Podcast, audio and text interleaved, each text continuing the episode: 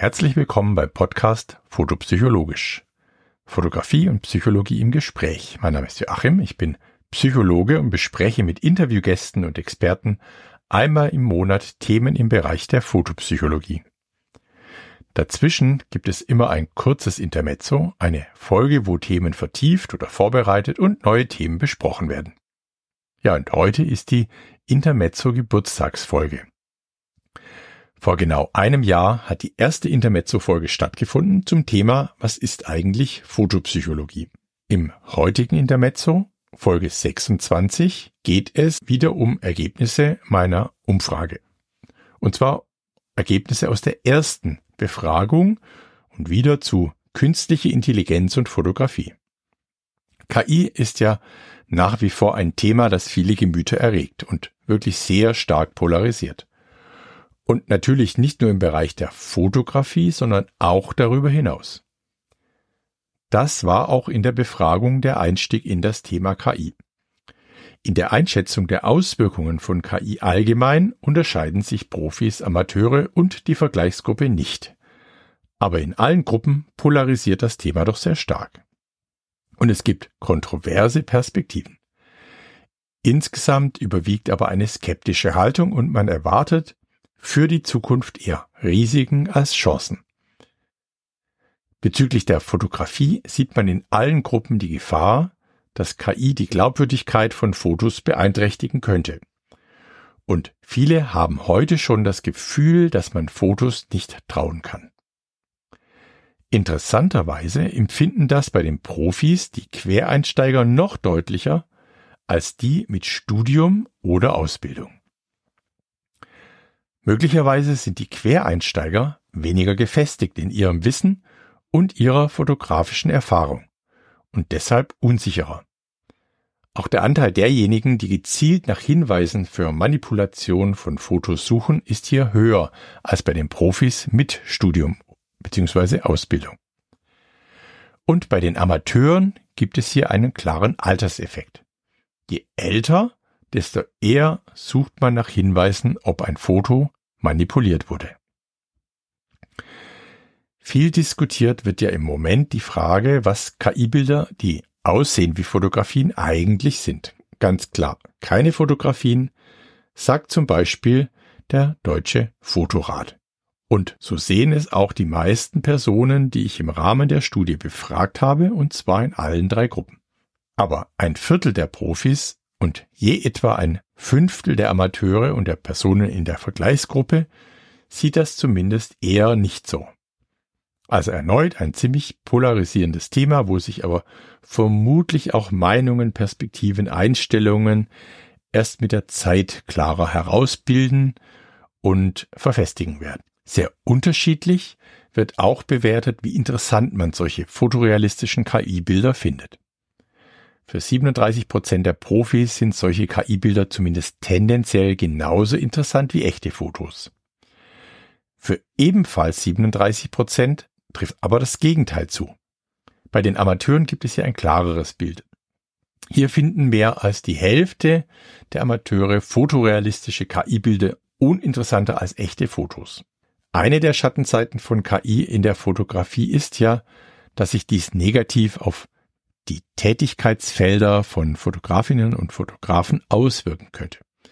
Und genau so wird es auch gesehen. Bei den Profis sind es zwei Drittel, die zumindest tendenziell diese Sorge haben. Nur zehn Prozent machen sich gar keine Sorgen. Spannend ist auch ein Zusammenhang, den ich gefunden habe. Je unzufriedener ein Profi mit seinem Einkommen ist, desto größer die Sorgen, die man sich wegen KI macht. Auch dies ist, denke ich, sehr gut nachvollziehbar. So viel zur Schattenseite, aber möglicherweise bietet KI ja auch Chancen und Vorteile. Die Erwartung dahingehend habe ich wieder mit einer Skala erfasst und die besteht aus fünf Items. Hier mal einige Beispiele.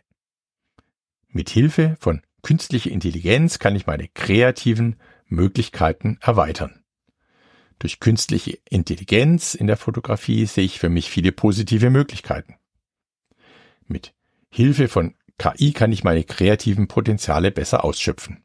Die fünf Items korrelieren sehr hoch miteinander und messen sozusagen ein Konstrukt, das ich erwarteter persönlicher Nutzen genannt habe.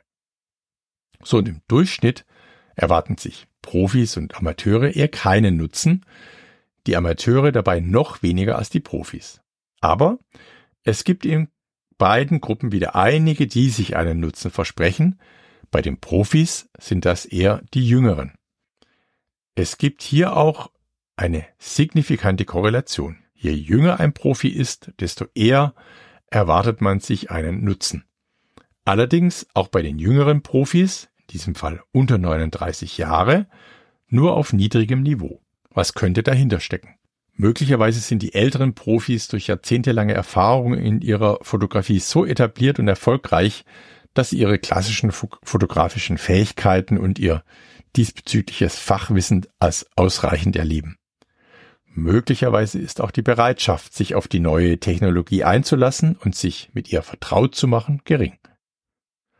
Jüngere Profis könnten dagegen offener sein KI-Tools als Ergänzung ihrer Fähigkeiten zu betrachten oder sie sehen realistischer die berufliche Notwendigkeit dafür.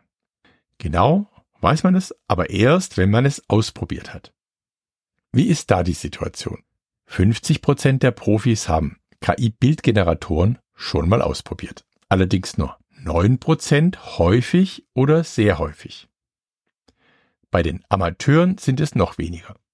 Nur 30 Prozent haben eigene Erfahrungen und nur 4 Prozent haben so eine Software häufig oder sehr häufig genutzt. Ja, und die Erwartung scheint durch die Realität bestätigt zu werden. Profis und Amateure, die es ausprobiert haben, erleben im Durchschnitt keinen größeren Nutzen durch KI-Bildgeneratoren. Was bedeutet dies nun für die Zukunft? Wie wahrscheinlich ist es, dass KI-Software zukünftig genutzt wird? Hier gibt es klare Unterschiede zwischen Profis auf der einen und Amateuren sowie der Vergleichsgruppe auf der anderen Seite. Bei allen ist die Nutzung im Durchschnitt tendenziell eher unwahrscheinlich, aber bei den Profis ist die Nutzung im Vergleich deutlich weniger unwahrscheinlich. Oder anders gesagt, es gibt bei den Profis deutlich mehr Personen, die die zukünftige Nutzung von KI-Bildgeneratoren für wahrscheinlich halten, als bei den anderen. In allen drei Gruppen polarisiert das wieder sehr stark und es gibt eine sehr heterogene Einschätzung seitens der Teilnehmer. Aber ich denke mal, bei den Profis wird es durchaus einige geben, die eine zukünftige berufliche Notwendigkeit sehen, so eine Software zu nutzen. Vielleicht ist aber auch das Interesse höher. Es ist ja auch so, dass der Anteil der Profis, die KI-generierte fotorealistische Bilder für genauso interessant halten wie echte Fotos höher ist. Amateure und Personen in der Vergleichsgruppe halten sie ja für eher uninteressanter. Das etwas höhere Interesse an KI-generierten fotorealistischen Bildern zeigt sich auch darin, dass Profis, zwar auf niedrigem Niveau, aber eben wahrscheinlicher, Ausstellungen mit solchen fotorealistischen KI-Bildern besuchen würden als Amateure. Für die Amateure ist ein solcher Besuch eher unwahrscheinlich. Auch hier gibt es wieder einen Zusammenhang bei den Profis und bei den Amateuren. Je eher man KI-Bildgeneratoren in Zukunft nutzen würde, desto wahrscheinlicher ist es, dass man auch solche Ausstellungen besuchen würde. Also wenn schon Ablehnung oder Interesse, dann eher umfassend. Ja, so viel zu den Ergebnissen der Studie. Und nachdem ich in der letzten Interviewfolge mit Jürgen Skriba eher über die Metaperspektive von KI und Fotografie gesprochen habe, wird es in der nächsten Folge deutlich praktischer. Ich spreche dann mit der Fotografin Eva Häberle über KI in der Fotografie aus einer praktischen Perspektive heraus und welche eigenen Erfahrungen sie da gemacht hat. Ja, und ich freue mich über Feedback gerne per Mail an feedback@fotopsychologie.de. Und nochmal der Hinweis auf meiner Webseite foto-psychologie.de könnt ihr euch für die Teilnahme an zukünftigen Befragungen registrieren. Die nächste Studie wird im Frühjahr stattfinden. Aktuell führe ich schon qualitative Interviews durch, um die Studie inhaltlich vorzubereiten. Ja, und damit verabschiede ich mich und sage bis zum nächsten Mal.